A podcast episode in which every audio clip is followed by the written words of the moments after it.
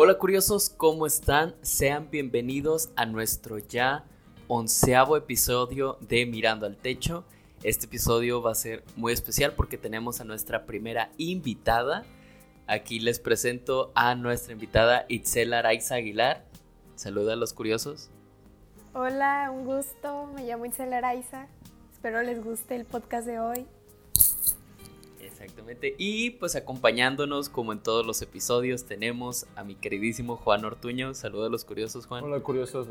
Un saludo desde mi casita. Espero que estén bien en esta cuarentena y cuidándose mucho, lavándose las manos, gen antibacterial, todo el rollo.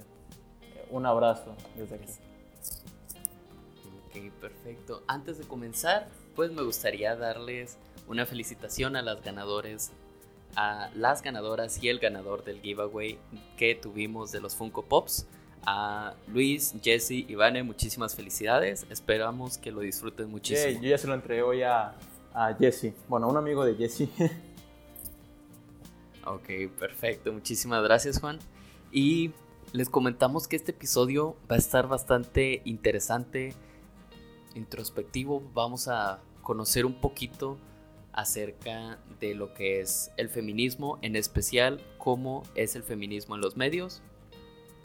Pero pues esto lo vamos a hacer de la mano de nuestra queridísima Itzel. ¿Cómo andas, Itzel? Muy bien, muy bien, Dominguito, ya tranquilo todo. Ya quisieras presentarte un poquito con los curiosos, qué haces, quién eres. Pues buenas tardes, como ya dije, pues me llamo Isela Araiza, soy baja californiana. Publiqué mi primer libro este marzo en colaboración con una amiga, compañera y pues de toda la vida desde primero de secundaria que se llama Jessica Segovia. Ella para ella fue su tercer publicación y para mí fue la primera. El, el libro lo pueden encontrar en Amazon y es una recolección de poemas originales escritos por allí por mí desde hace seis años alrededor. Eh, los estuvimos escribiendo, no sabía si publicar al principio, pero siempre, siempre me convenció mi amiga que pues ya tenía experiencia en el medio. También soy pintora, desde cuarto de primaria asisto a clases de pintura y a partir de la mitad de preparatoria, como eso de los 16, 17 años, me volví artista independiente. Tengo mis páginas, mis redes sociales por si gustan pasar a verlas. Y además de eso, pues soy, soy autoproclamada feminista y me lo confirman muchas de mis compañeras y aliadas, entonces siento que tengo la seguridad para decir que soy feminista perfectamente. Ok, pues muchísimas gracias, Itzel. Oye, una pregunta que desde que te conocí este, y desde que me comentaste que que habías publicado un libro. ¿Nos puedes compartir un poquito de cómo está esa experiencia, cómo se escribe un libro y cómo lo publicas? Porque tengo entendido que lo publicaste de manera independiente, ¿no? Sí, sí, sí. Haz de cuenta, mi... la que más sabe de esto es Jessica, porque Jessica ya es una pro publicando libros de forma independiente a través de Amazon.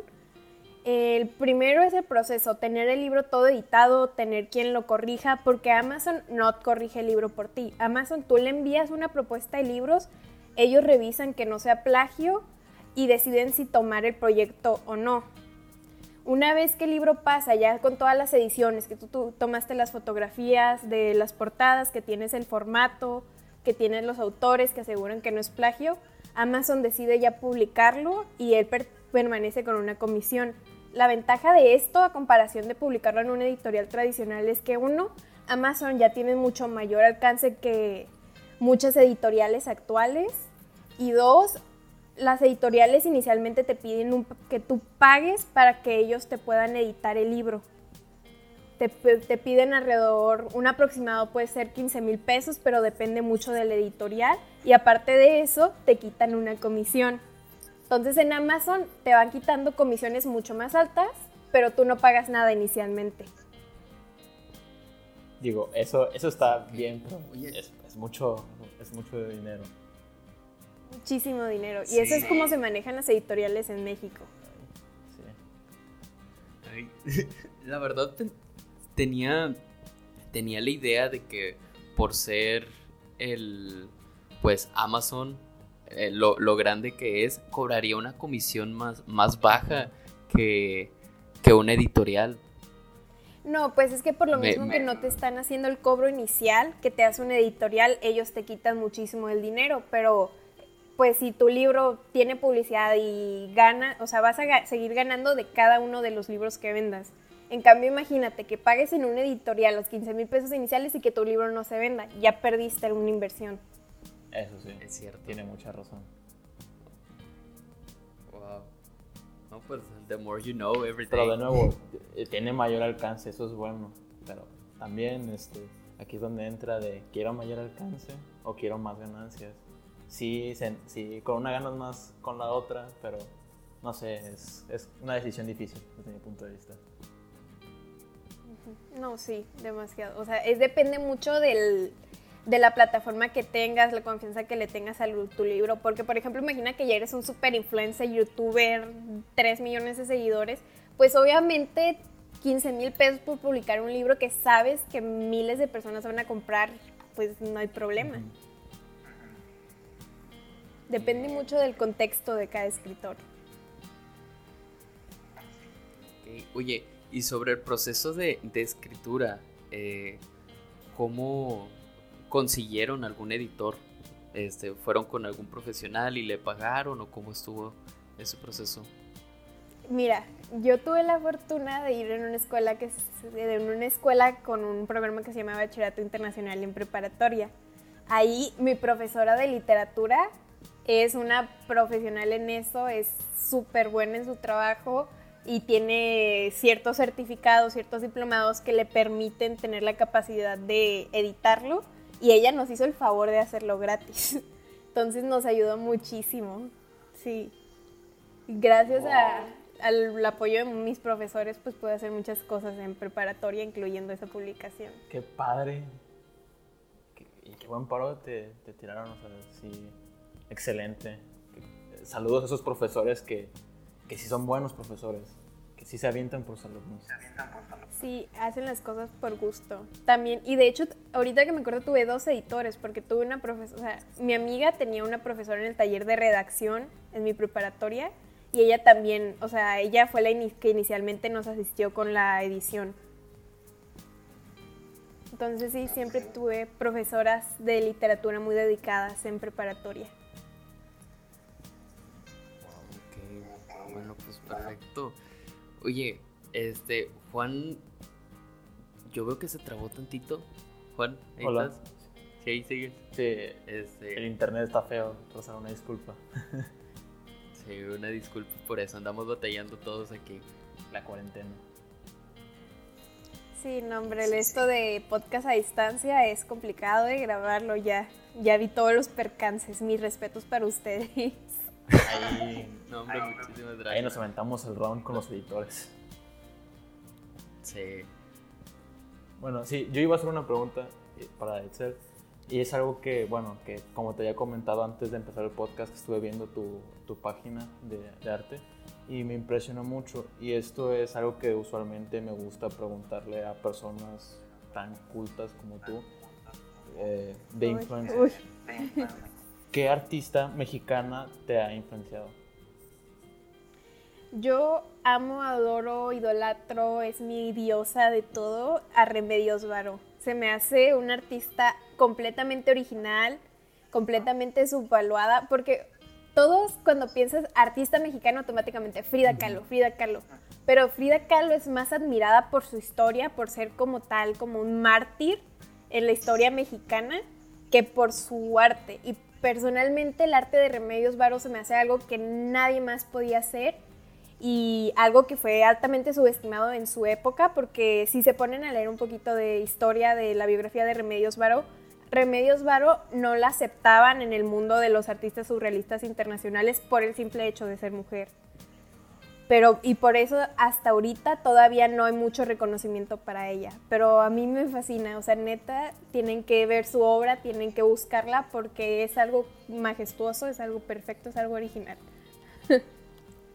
Oye, que, agregando, si, si me permites, eh, tuve la oportunidad de la semana pasada tomar un, un taller en la, en la universidad en el cual estábamos hablando justamente de arte, del cine y el último módulo de, de este taller hablaba de justamente el feminismo y la representación de las mujeres. Y me estoy acordando mucho de un comentario que hizo eh, mi maestra, que fue de, no, no es que no haya este, mujeres en el, eh, en el cine o en este medio, sino que por muchísimos años se, le consideró que, que fuera pues un medio solamente para hombres. Sí, exactamente, o sea, es históricamente la mujer no ha sido reconocida. Por ejemplo, ahorita les voy a hacer un ejercicio así medio divertido. Ah, ok. Juega. Démosle. Va, va, va. Les voy a preguntar primero a Mario, dime así los primeros escritores mexicanos que se te vengan a la mente. Ay, me vas a hacer quedar mal. De volada. Yo lo puedo contestar. Dime uno, dos. Juan, Juan. Eh, Juan José Arreola, si lo digo bien, Ah, y perdón. Octavio Paz.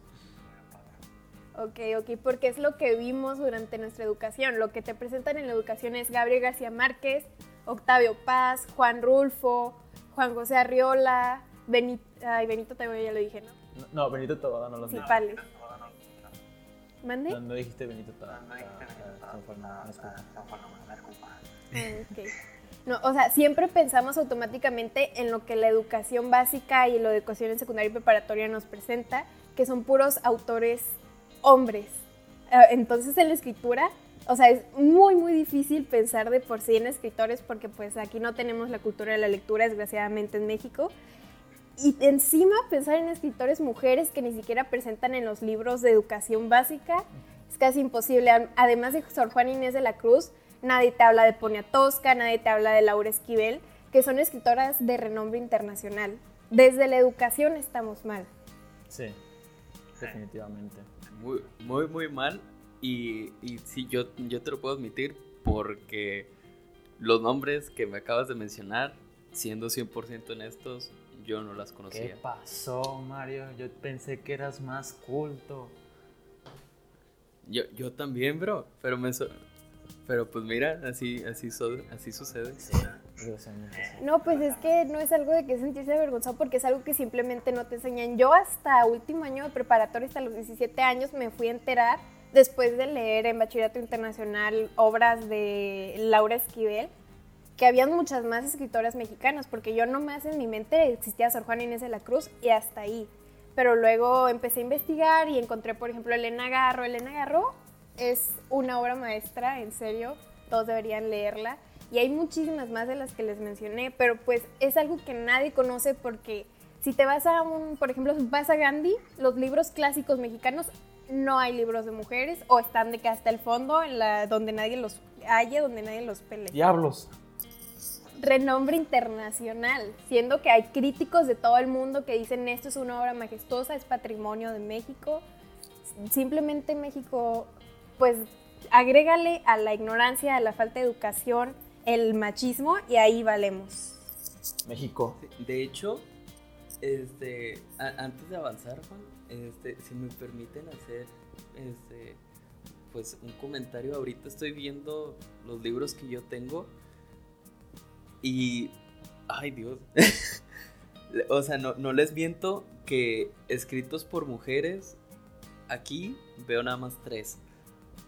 Es que yo tengo como dos y son de escritores que no- de escritoras que no son mexicanas, de que en físico, porque ya leí en PDF ahí, ya me encontré todos los que pude que fueran públicos legalmente, pero en mi bookshelf, como son los libros casi todos los compré antes de preparatoria, perdón si llego a hablar poquito Spanglish, en Tijuana se usa, no es por fresa, es que en Tijuana sí hablamos demasiado Spanglish, No en especial mi generación. Peco de hablar Spanglish, lo lamento mucho. Este, ah, pues en mi, en mi librero, los dos libros que tengo son de, son uno que se llama Donde los árboles cantan, que es de una española, y Como agua para chocolate de Laura Esquivel. Y ya. Tal, ah, tengo otro de Isabel Allende, pero Isabel Allende tampoco es mexicana, es latinoamericana, pero no es mexicana. Entonces sí, o sea, es que es natural que no tengamos esos libros porque esos libros para empezar son difíciles de hallarlos en las mismas librerías por más clásicos que sean. Yo creo que también tengo tres libros de, de autoras mujeres. Es Mary Shelley, este, Elena Garro, que también lo leí en la prepa, mi maestra de literatura que a ponernos muchas cosas, mucho, mucho de teatro y leímos Tato Incompleto. Y también Wisława Szymborska, que creo que ganó un premio Nobel en poesía. Sí, sí, sí, también, o sea, yo siempre, cualquier persona que me dice literatura mexicana, yo siempre, siempre recomiendo Poniatowska, porque Poniatowska, porque Poniatowska, perdón si no le estoy pronunciando bien, su apellido está exótico, pero les juro que es mexicana. Ahí googleenla, les va a salir escritora mexicana que su nombre suena como Poniatowska. Ahí la van allá. Este, se enfoca en política y reportajes y es que era una mujer fuertísima, era una mujer, creo que existen todavía grabaciones de ella, era una mujer que reportera que se ponía al tú por tú con políticos, entrevistando gente muy objetiva en una época donde no querían a las mujeres y falleció hace poquito, falleció en 2007. O sea, es una escritora actual y además eso es reportera. Y a mí esas mujeres que son poderosas, que demuestran su carácter y no le tienen miedo a hablar en público, me fascinan. Respeto para, para esas mujeres que toman la iniciativa. Este, bueno, prosiguiendo ya a la siguiente parte, o mejor dicho, la siguiente pregunta, que bueno, que nosotros Mario y yo te queremos hacer es, bueno, ¿cuál es tu historia con el movimiento feminista? ¿Cómo empezaste? ¿Cómo progresaste? Cuéntanos detalladamente qué es, cuál es la historia. Pues de hecho, a mí desde, desde alrededor de secundaria, mi familia me empezó a decir, el concepto de feminazi, de que me echaban carrilla de feminazi, cuando yo ni siquiera, o sea, a mí no me gustaba siquiera así todo el concepto de feminista, porque todo mundo, cuando estábamos en secundaria todavía, o sea, hace poquito, hace como cuatro años, lo veían como feminismo, uy, no, está mal, negativo, este, está loca, va a parir a los 15, así. Y a mí me decían feminazi por el simple hecho de responderle a mis tíos, de no dejarme de, de que me decían vete a hacer un sándwich y decía vete y háztelo tú. Y por eso me empezaron a decir feminazi. También porque me preguntaban si quería niños. gente, dejen de preguntarle a niñas de 13, 14 años si van a querer una familia de grande. Tienen 13 o 14 años, no es normal, lo lamento. Ahora, siempre que me decían este tipo de comentarios en la familia, yo me defendía y eso no es natural para una niña tan chiquita, entonces el concepto me lo aplicaron a mí y tenía a mi compañera con la que publiqué el libro que ella siempre ha sido de que yo soy feminista y todas de que, ay no, o sea, ignorábamos el comentario porque nos sonaba algo malo por como nos lo indicaba la sociedad, pero con el tiempo fui investigando, después de que mi familia me llamaba así, investigué el término apropiado para decirle una feminazi que, o sea, no, a nadie debería decirle feminazi a una feminista para empezar, pero el término apropiado para definir que crees que las mujeres valen más que los hombres es misandrismo, misandría. Entonces, si van a empezar a insultar gente de pérdida, googleen lo lo que van a usar de insulto, el término apropiado. Solo lo comento por ahí, pero pues no lo hagan, por favor, y ya. Entonces, a partir de ahí, yo empecé a investigar mucho más del feminismo, de los movimientos históricos, y ahí es donde en preparatoria, viendo toda la situación de Me Too entre famosos y viendo todos los movimientos que se empezaron a formar a nivel internacional, pues yo dije, de aquí soy, eh, de aquí me empiezo a construir, de aquí empiezo a preguntarle a mi amiga que siempre ha sido feminista, que es Jessica Segovia, con la que escribí el libro, pues qué rollo, cómo ayudo, qué puedo hacer. Y así es como empezó mi pequeño camino a mujer feminista.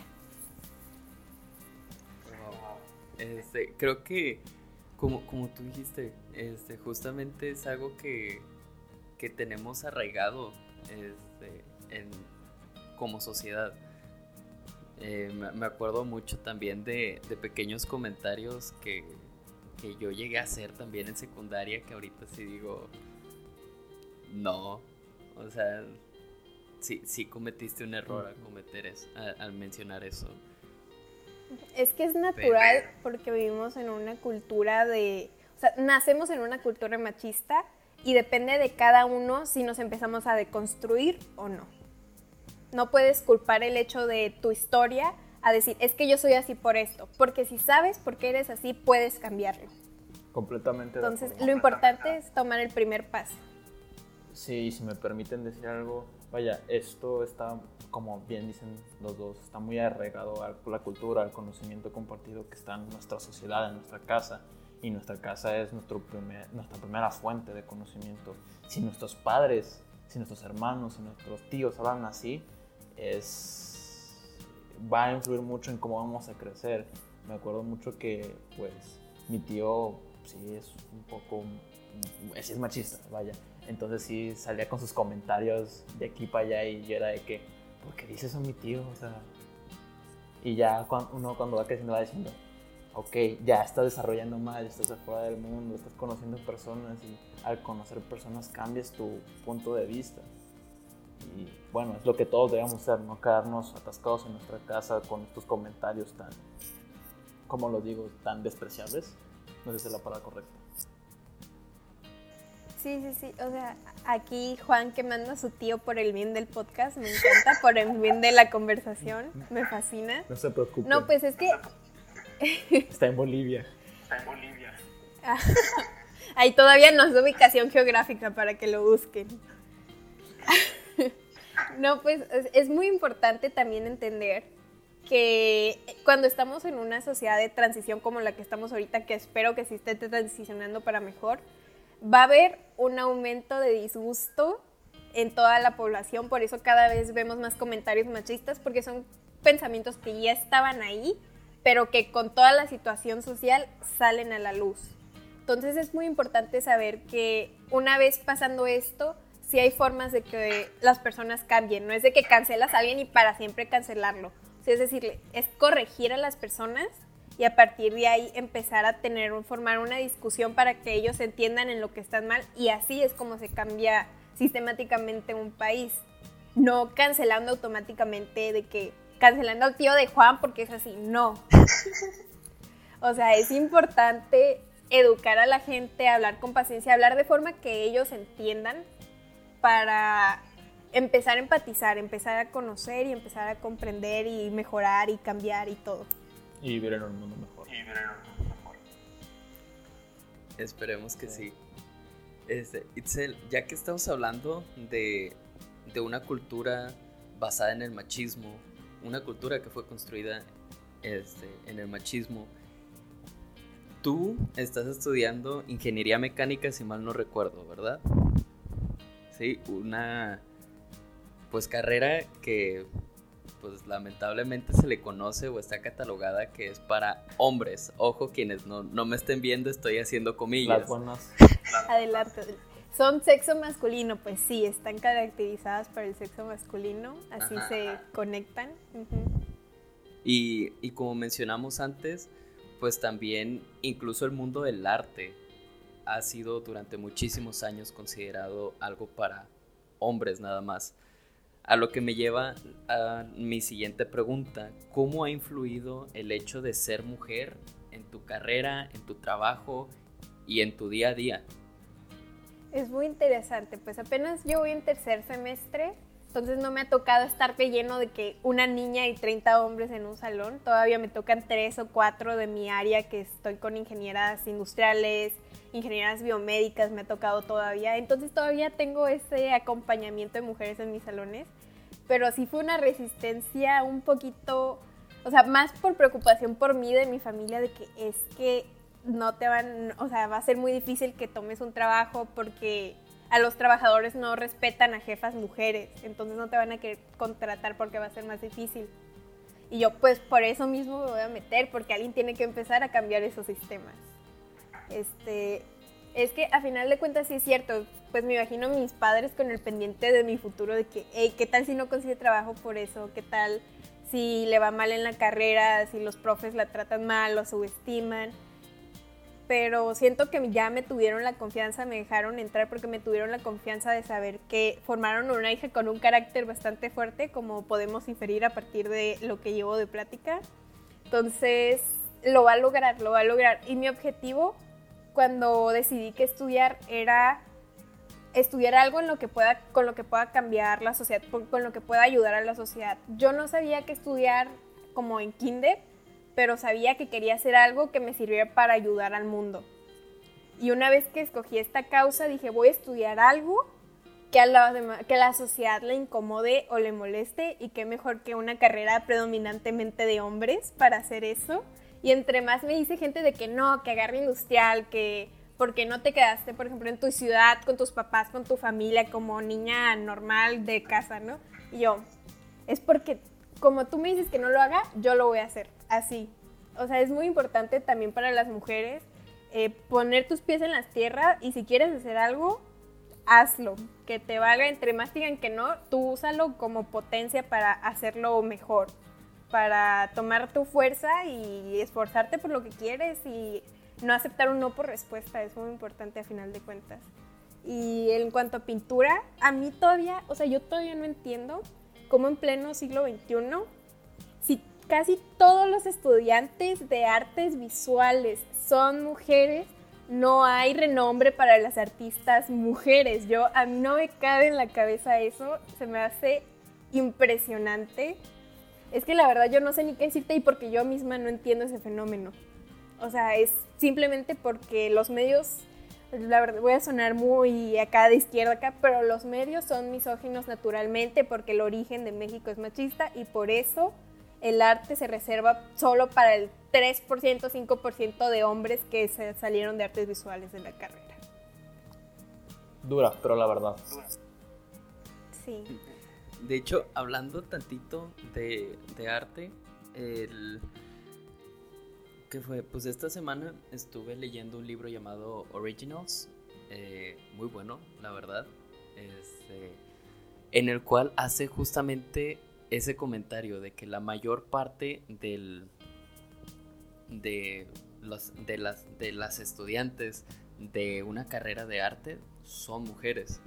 Y salió un dato bastante interesante ahí, que es que al momento de estar hablando de originalidad y creatividad, eh, la verdad las mujeres solían tanto generar más arte y sabían generar más arte de calidad, por lo cual está muy, muy, muy raro el hecho de que no solamente en México, sino, como dijiste, a nivel mundial, la cantidad de artistas de renombre es en mayoría hombre.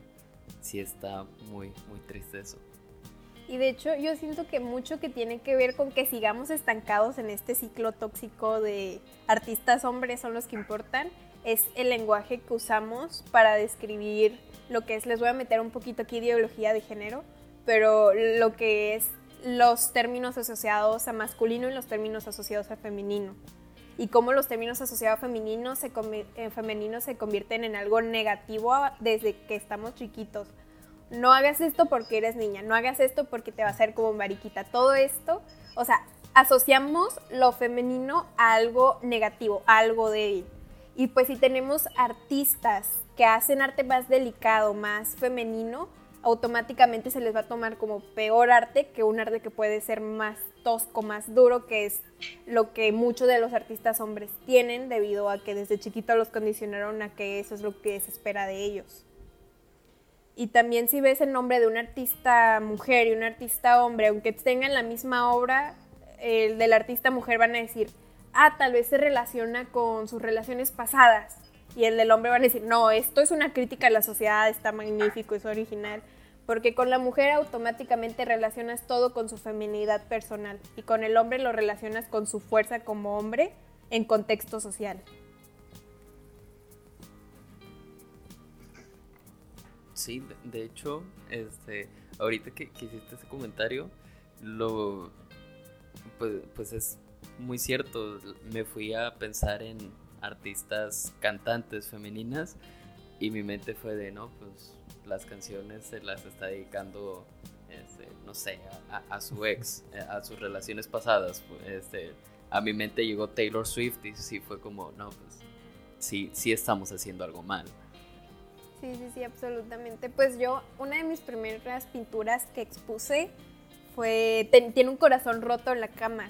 Y yo puse ese corazón roto como para representar desgracia de la vida en general y me acuerdo perfectamente de eso porque yo tenía 13, 14 años y llegó un señor y me dice, ay, qué padre te salió la pintura, ese corazón roto es por un muchacho con el que andabas que te rompió el corazón.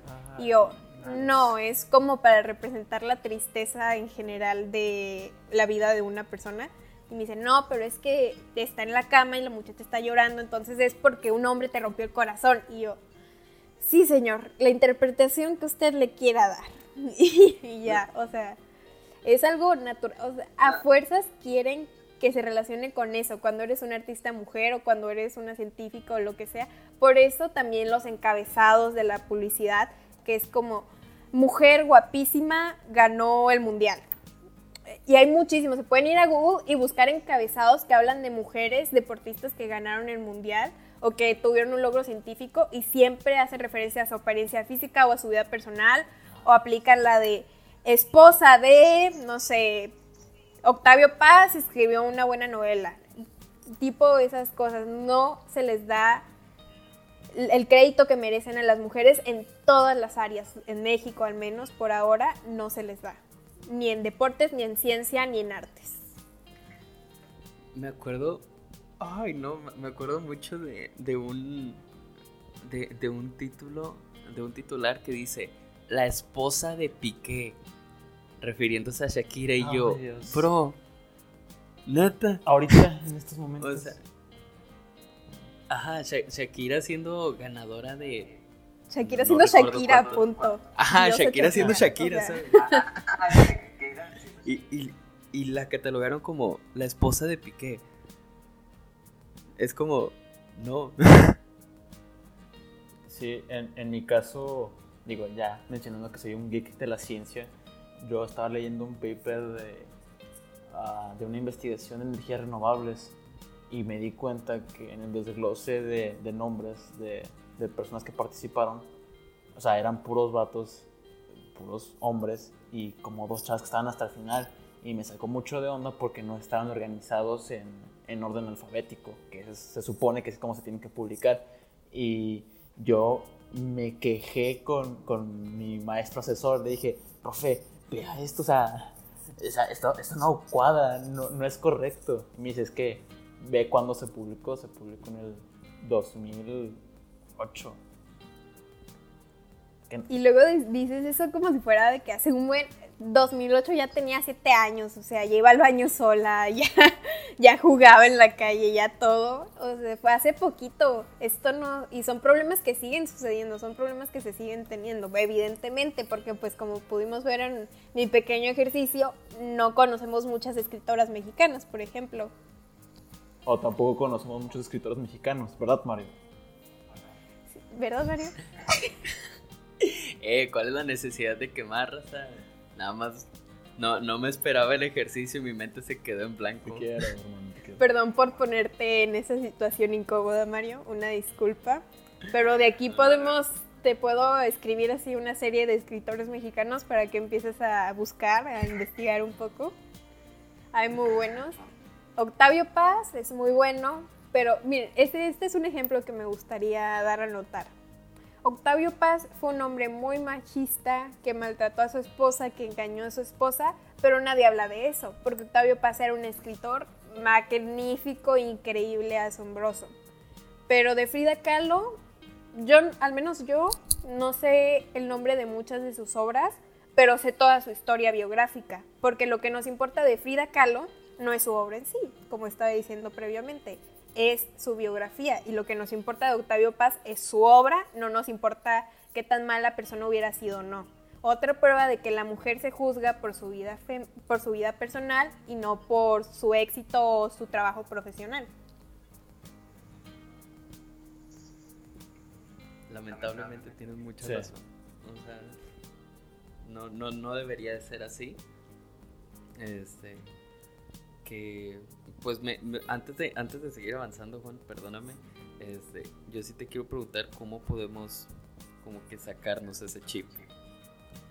Es empezar aceptando las cosas, aceptar, es muy importante empezar aceptando el privilegio que cada quien tiene porque, por ejemplo, todos tenemos privilegios, es importante aclarar eso. Y ya veo personas diciendo, es que yo no tengo privilegios porque de chiquito yo vendía chicles. No, a, ver, una cosa, hay diferentes tipos de privilegios. Uno es privilegio de género, que es no tener que preocuparse porque te juzguen por tu vida personal en tu vida profesional, por ejemplo, o por cosas mucho más graves como si te están asaltando, tu mayor preocupación es, ah, me van a matar, no, ah, me van a secuestrar y me van a mandar a trata de blancas. Eso es privilegio de género. Y mientras tanto, por ejemplo, nosotros tres tenemos privilegio socioeconómico, ya que más de la mitad de México vive en algún estrato de la pobreza. Entonces, tenemos que aceptar que tenemos ese privilegio para empezar a comprender y empatizar con las personas que no lo tienen. Porque si estamos en negación del privilegio que tenemos, nunca vamos a empatizar con las personas que, con las personas que no tienen este privilegio, ya que estamos muy ocupados victimizándonos a nosotros mismos sobre nuestra vida personal. Entonces empezar desde ahí. Pero lo más importante para ya sistemáticamente eliminar esta falta de empatía es educación temprana. México tenemos un terrible sistema educativo, no necesito decirlo, hay muchas fuentes que lo comprueban, creo que todos podemos estar de acuerdo. Las personas que, que son más educadas generalmente vienen de colegios o de escuelas públicas, pero son muy poquitas las escuelas públicas de calidad. Por eso mismo vemos que los políticos, que supone que son los que se encargan de la educación pública, tienen a todos sus hijos en colegio o en el extranjero. Entonces desde ahí estamos mal, desde la educación, porque aparte de no estar bien realizada, de no tener un buen sistema educativo, tenemos los mismos libros y la misma historia que se tenía en los 1980 cuando completan, o sea, en 1990, por ejemplo, cuando la narrativa de la historia ya descubrimos que ya no es así. Y también subestimamos mucho la capacidad de comprensión de la infancia. Un niño chiquito le puedes explicar perfectamente que no todos son héroes y no todos son villanos, que todos tienen cosas que hicieron buenas en la vida, cosas malas, pero mm, por algún motivo el gobierno de México no le interesa educar a, pues ahí ya cada quien puede tener su opinión personal, pero por algún motivo al gobierno de México no le interesa tener un pueblo educado. Ahí eso ya se los dejo porque no soy profesional en ciencias políticas ni nada, como ya mencioné estoy estudiando ingeniería mecánica, pero pueden investigar un poco y hacer sus propias conclusiones al respecto. estoy completamente de acuerdo. No sé qué, no sé qué decir. Desde, desde hace mucho tiempo yo sabía, bueno, yo estaba en la idea de que el sistema de educación en México es, pues, lo voy a poner así, seco, es una basura. Sí. Este, nos enseñan mal, nos enseñan incompleto, nos dicen que lo vamos a aprender después, como también en algunos casos de ahorita de la universidad. No se preocupen, chavos, del siguiente semestre aprenden cómo despejar variables, y luego en el siguiente semestre. Lo debieron haber aprendido en el anterior curso. No, no se los voy a enseñar. Y sí pasa, pasa muy seguido. Ahorita creo que estamos en un punto muy bajo de la educación y creo que le mandé un, que, una publicación a Mario en la que explicaba que en tercero de primaria a un niño hace 100 años, menos de 100 años, este, se le pedía sacar el área superficial de, de un rectángulo incompleto. Y ahora en, en estos últimos años te dan opción múltiple y di cuál es la fórmula para sacar el área de este rectángulo. O sea, que eso, eso nos deja en un punto en el que estamos diciendo, no, pues nuestros, nuestros alumnos no, no solamente no pueden calcular una fórmula, sino que son incompetentes para pensar. Sí, sí, sí, absolutamente. Y de hecho, pues, voy a ya va a sonar a comercial aquí de Bachillerato Internacional, y le sufrí mucho, ¿eh? No crean que soy súper de que no les voy a venir a mentir que bachillerato internacional es la cosa más tranquila del mundo. Pero hay dos materias que se me hacen clave. Porque si tuviéramos desde primero de primaria, creo que mm, tuviéramos un país mejor. Una es teoría del conocimiento y otra es historia nivel superior de internacional y de México. Porque estas dos materias, déjenles explico todo mi argumento. Ok, teoría del conocimiento permitiría a las personas cuestionar su propio pensamiento desde chiquitos. Entonces, teoría del conocimiento te enseña a generar pensamiento crítico, pero además de crítico, pensamiento creativo, a no cerrar tu mente, no importa la edad que tengas, y a no hacer conjeturas que no tengan sentido.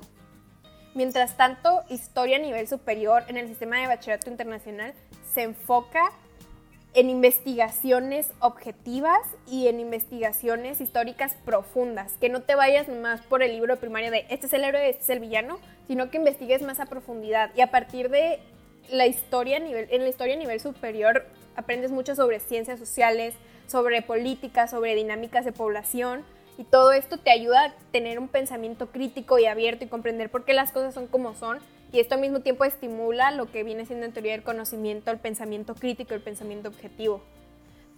Por eso, a falta de todo, estos, de todo este círculo de cosas que te, que te aportan estas dos materias, tenemos a gente publicando en Facebook cosas que no están bien investigadas, opiniones que nunca se cuestionaron.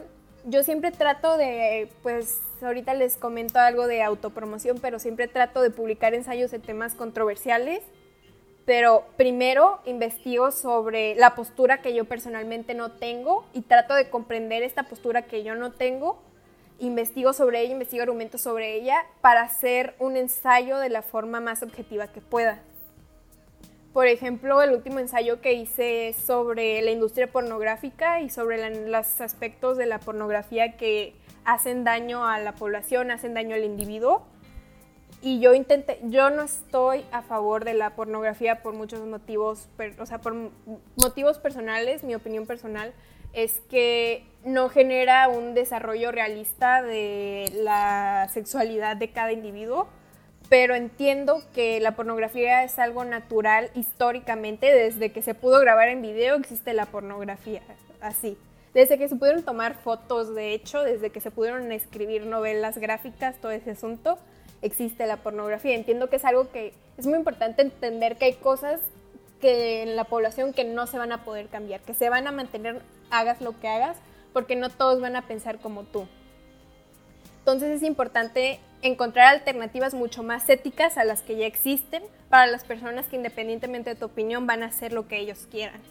Entonces empecé a investigar mucho sobre pornografía ética, empecé a investigar mucho sobre las industrias pornográficas actuales y el machismo que viene en esas industrias pornográficas y los daños que genera en la juventud de estas industrias. Y a partir de eso hice mi ensayo, no a partir de decir, no, la pornografía está mal, nadie la vea, porque así no se va a llegar a nada. Entonces es importante tener este sentido crítico y ser objetivo y saber los límites de la población. Sí, Está muy interesante lo, lo, que dices y sí, creo que sí, cuando... Sí, este, creo que también cuando estuve en tener el conocimiento estuvimos buscando cosas similares a, a eso, a eso de la pornografía y estuvimos viendo tanto los, este, los puntos de vista de los demás, cómo se puede reflejar en cada una de las psiques y en sí, no sé, cada quien llegó a su conclusión cada quien estuvo llegando a su propio paradigma, su propio pensamiento. Y eso es algo que está mal, en general está mal caer en nuestros propios pensamientos en lugar de, pues, no en lugar de escuchar. Y eso es algo que pues hasta mis compañeros del bachiller internacional les fallaba a veces. Eh, no escuchaban. Digo, yo tampoco escuchaba a veces. es que también la personalidad latina es muy, muy, muy terca. Entonces, desde ahí es empezar a construir la propia personalidad de toda una cultura. Aprender a decir, mm, tal vez no tenga razón. Es muy importante. Y yo sé que es difícil para los mexicanos hacer eso. Para mí es dificilísimo aceptar posturas de gente mucho más conservadora que yo. Pero es importante mantener una mente abierta. Está bien de que no te creas las fake news que te ponen de un vato insultándote en Facebook, pero también si alguien te está diciendo con una postura educada, te está hablando educadamente de su postura, aunque sea opuesta a la tuya, es importante aprender a escuchar a la otra persona. Sí. Y de esta forma también vas aprendiendo mucho más de la sociedad. Sí, y justamente que comentas acerca de el saber escuchar a otros, tenemos que entender que pues el hecho de que opinen distinto a nosotros no significa que, que nos odien o, que vaya a existir algún tipo de odio, me explico. Simplemente están opinando distinto porque pues muchos, muchas de nuestras opiniones surgen de nuestros propios valores. y cada quien le da más importancia a ciertos valores que a otros. Así que, pues no, no es como que estés 100% mal la otra persona o tú estés 100% correcto, sino que, pues simplemente estamos tomando un valor base distinto porque queremos defender y a partir de eso estamos defendiendo puntos de vista distintos. Sí, sí, sí, es muy importante, como tú hablas, es muy importante separar tu opinión personal de pensamiento, de una opinión objetiva, una opinión crítica, una opinión imparcial. Y, y, es algo que la gente batalla muchísimo, muchísimo para hacer. Todos batallamos muchísimo para separar eso, pero es una habilidad que se puede ir desarrollando y es una habilidad necesaria al momento de pensar críticamente y poder empatizar con otras personas. Puedes decir, personalmente no me ha pasado esto, personalmente nunca lo voy a comprender, personalmente no va con mis valores, pero hablando en el gran panorama, dado la información científica que se encuentra, dado la información estadística que se encuentra y dado los múltiples filósofos y profesionales que hablan de esto, tal vez tienes razón. Es muy importante dejar ir tu ego y empezar a separar lo que es tu opinión personal de el pensamiento crítico de los hechos, de las verdades. Vaya, este, bueno, ya regresando a la pregunta original, porque está, está chida la plática, está muy padre la plática. Gracias, Itzel. Se puso muy buena, ¿no? Nos desviamos un poquito. Era feminismo, ¿verdad? Era feminismo. volviendo a las mujeres. Volviendo a las mujeres. ¿En qué estábamos? Es que todo está relacionado. ¿En qué estábamos? Ah, sí, sí. Sí, en esto. Eh. Eh, bueno, volviendo a la pregunta. Desde tu punto de vista, ¿cómo se ha abierto el paso el, feminismo en los medios? ¿Cómo?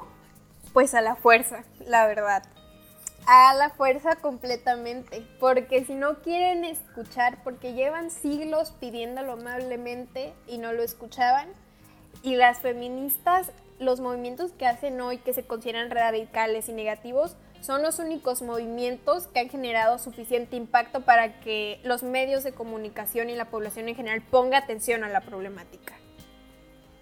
Punto. O sea, el feminismo se ha abierto a la fuerza las puertas y también entre, al crear esta unidad del movimiento feminista actual, se nos hemos empezado a abrir puertas entre nosotras. A partir de la sororidad se ha abierto muchísimo el paso todo lo que es la mujer en la sociedad. Gracias a esta unidad que nos hace más fuerte, al igual que todos los movimientos, podemos tomar los lugares que nos pertenecen.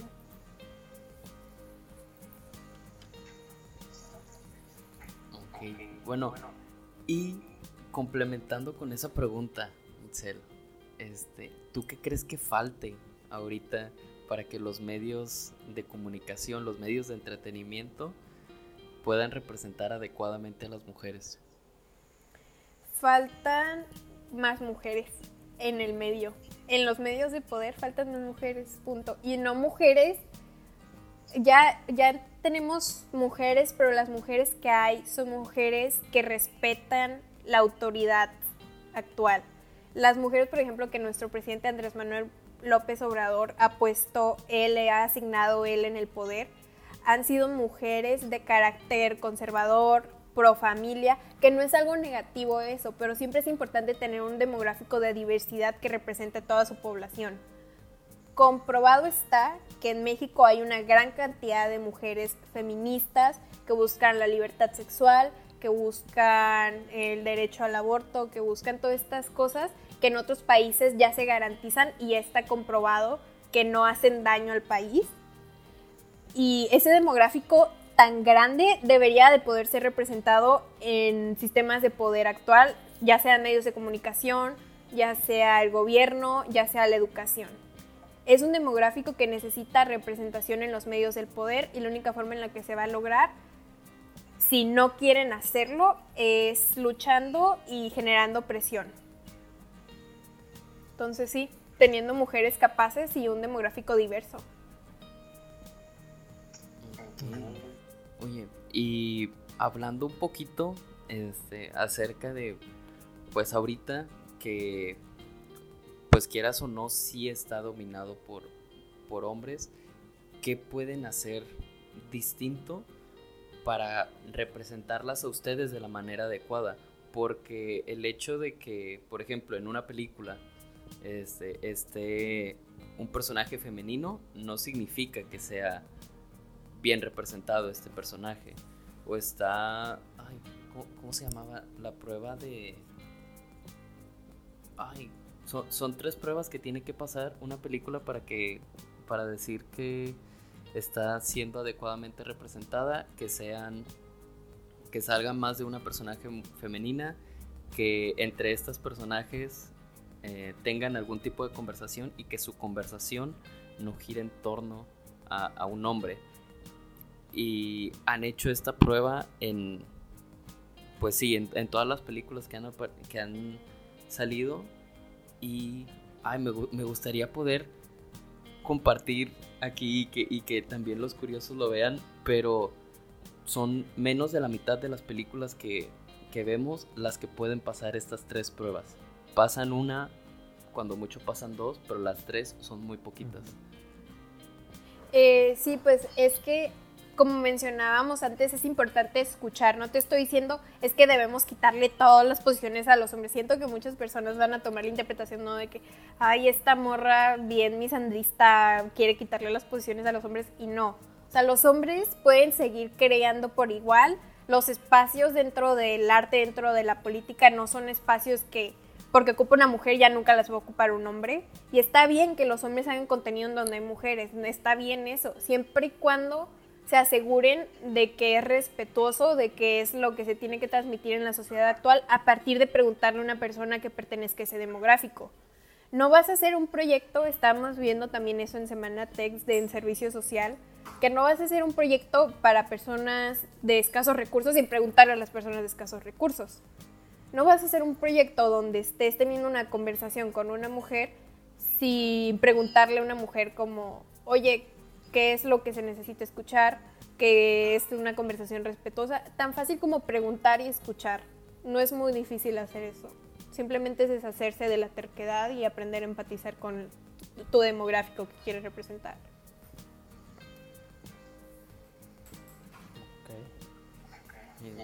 De, hecho, este, admitiéndolo aquí con, los curiosos y, con, contigo, Itzel, fue algo que, nosotros este, teníamos ese pues, conflicto. ¿Cómo podemos este, tener esta conversación que estamos teniendo, estar grabando este episodio contigo y que pues tú puedas sentirte realmente representada, invitada y no atacada con las preguntas que nosotros te estamos haciendo. Bueno, y también hay que saber a quién preguntarle las cosas y dónde preguntarle las cosas. Porque si le estás preguntando las mismas preguntas que me hiciste a mí a una mujer que acaba de perder a su hijo, pues que acaba de perder a su hija porque la secuestraron y la mataron, pues no está bien. Esa mujer está en un estado de sensibilidad es también saber con quién preguntar. Yo soy una persona que tiene la piel muy gruesa, que todavía tiene la paciencia para estar explicando estos temas y las preguntas que tú me hiciste, la verdad, están muy, están muy, like, muy relajadas, pero sí he tenido hombres que se acercan a mí, me preguntan, tuve conversaciones con amigos porque gracias a Dios tengo amigos que me tienen la confianza para dialogar conmigo y preguntarme estas cosas porque saben que soy una persona que les tiene la paciencia para explicarles y para no juzgarlos por los paradigmas que tengan previamente y me han llegado a preguntar, oye, ¿por qué es malo que le demos la responsabilidad del embarazo a la mujer? ¿Por qué es malo que ver pornografía? ¿Por qué, es, ¿Por qué se quejan tanto de esto? He tenido preguntas que vienen de mera curiosidad, pero ellos supieron a quién preguntarle. No fueron a un foro de manifestación feminista en contra del asesinato de una muchacha a estar cuestionándolas a ellas. Vinieron en privado con una persona de confianza. Es muy importante saber con quién puedes discutir las cosas. Y es completamente entendible que hay mujeres que ya están hartas, que ya no tienen la paciencia para andar explicando y educando, que se están enfocando a su lucha. Es completamente entendible.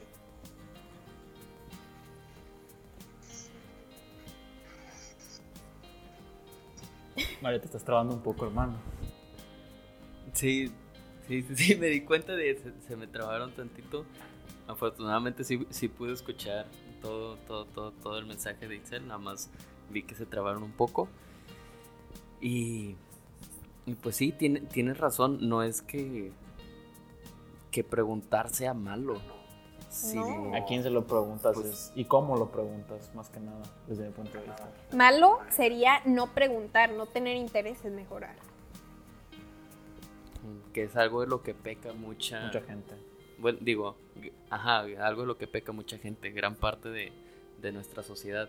Me acuerdo mucho cuando fueron las manifestaciones ahí en la ahí en, en- en el campus, ¿se acuerdan? Sí. En diciembre, noviembre. Este, me acuerdo muchísimo de cómo unos compañeros este, ahí estaban preguntando, pero también no sabían preguntar. Le estaban preguntando ahí a nuestras compañeras, pero hasta se sentía como burla. Sí, es que también, miren, si no saben, si, si no tienen a quién preguntarle o algo, hay algo mágico llamado, creo que sí lo conocen, que se llama Google. Google tiene montones y montones y montones de información profesional. Y nomás es buscar, mi técnica, así lo más flojo que puedes hacer es buscar tal tema, PDF, y te van a salir investigaciones confiables, te lo prometo. Nomás es tomar la paciencia y el gran esfuerzo de leer más de dos páginas que te lo van a explicar profesionalmente y allí va a estar la información. Pero es completamente correcto preguntarle a alguien porque sientes más la empatía cuando le preguntas directamente a alguien. Pero de que hay recursos cuando no tienes a quién preguntarle, hay. En efecto. De hecho, este, yo algo que, que suelo hacer es, este, me- yo soy much- un poquito más visual en cuanto a, a varios temas y, y en, en varios canales de YouTube también tienen bastante información en la cual hasta sus fuentes te dan y digo, ah, ok, este, me meto después a las fuentes, ahí checo si sí, si no es cierto todo lo que me están diciendo y listo, o sea, no, no, no es algo tan complicado. Sí, no, nomás es querer. Y sí me ha llegado a pasar de que no tengo tiempo a algo me preguntan un tema muy amplio y les digo, mira, te mando estos links y me dicen, ay, pero tú explícame lo que flojera leerlo. O sea, y todavía que te mandé los links, no lo quieres leer. O sea, un súper esfuerzo para ti entender algo tan grave. Entonces, en realidad esas personas, hay muchas personas que no quieren aprender, solo quieren decir, o sea, solo quieren hablar ellos, dar su punto de vista y querer que todos crean lo mismo que ellos. Sí, es, no sé, es, fal- falta la iniciativa, pero sí. Bueno, ya llegando un poco a la pregunta final que te tenemos, Itzel, es ¿qué mensaje le darías a las mujeres que quieren incursionar en esto, o sea, en esta área? Em, busca una comunidad en tu localidad que, que se esfuerce por darle una plataforma a las mujeres en tu área, porque ahorita en todos los estados hay alguna comunidad que quiera ayudarte y una comunidad donde hayan mujeres como tú que quieran buscar lo mismo. Y investiga, investiga, busca, pon tus pies bien plantados en la tierra y lucha por lo que quieres. Y nunca pienses que porque alguien te dice que no tienes el talento, no vas a lograr lo que quieras. Porque a mí, de chiquita, era la peor, les puedo decir objetivamente que era la peor dibujante del mundo, la peor pintora de mis clases. Me regalaron beca en dibujo porque la directora vio que era malísima. O sea, tuve una beca a partir de lo mala que era en dibujo. Entonces, no se desanimen por no tener talento innato o por no agradarle a las otras personas inicialmente. Luchen por lo que quieren, aunque les digan que no tienen talento. A menos que sea un talento que si no lo tienes, no lo tienes, como el canto que yo, yo no lo tengo. Pero si es otra cosa, como artes o deportes, son habilidades que se pueden desarrollar a partir de esfuerzo y perseverancia. Como la melodiosa voz de Mario Ramírez. Claro, claro. Gracias, gracias, gracias. Eh, ahí en, en algún episodio les canto algo, pero Te estás trabando Este bien feo, momento. hermano.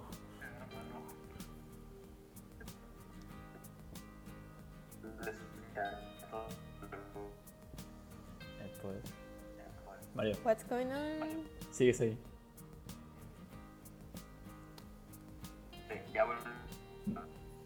No has vuelto. No, no has vuelto, Mario. Vuelve a la Estás vida. muerto todavía. Revive, por favor. Eh, pues mi, mi computadora está quedando sin pila, solamente un fun fact.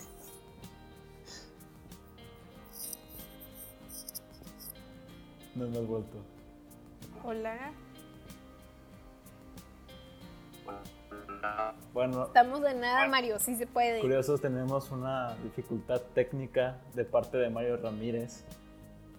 Es, La vida en cuarentena es complicada ey, y más con la laptop anciana veterana de, de Mario. Por favor, vean el podcast para que Mario pueda comprar una computadora nueva. sí, por favor, háganos el enorme favor. Quiéranos un poquito. Nueva fundación, compremos una computadora para Mario. Sí. Bueno, Itzel, muchísimas gracias por tu apoyo, por este, esta explicación. Vaya que sí, sí he aprendido mucho contigo desde mi punto de vista. No puedo decir mucho por Mario porque, pues, Mario está. Hola, ¿me escuchan? Hola Mario, Volviste. bienvenido de nuevo. Y volví a morir. Ok, continúa Juan. Bueno, así que muchas gracias por acompañarnos. Es- Estoy seguro que los curiosos también están, bueno, ahorita que estuvimos leyendo las redes sociales, están emocionados por escuchar este capítulo. Así que muchas gracias. De verdad, este, te la rifaste con, con esta información, con este capítulo. Nos ayudaste a conseguir algo inalcanzable. Pues muchas gracias a ustedes, neta está muy padre el proyecto que traen y me encanta cómo le meten poquito de todo, poquito de ciencia, poquito de, de social, cosas sociales, problemáticas sociales. Pues gracias a ustedes por darme una plataforma para aguantarme por una hora platicando.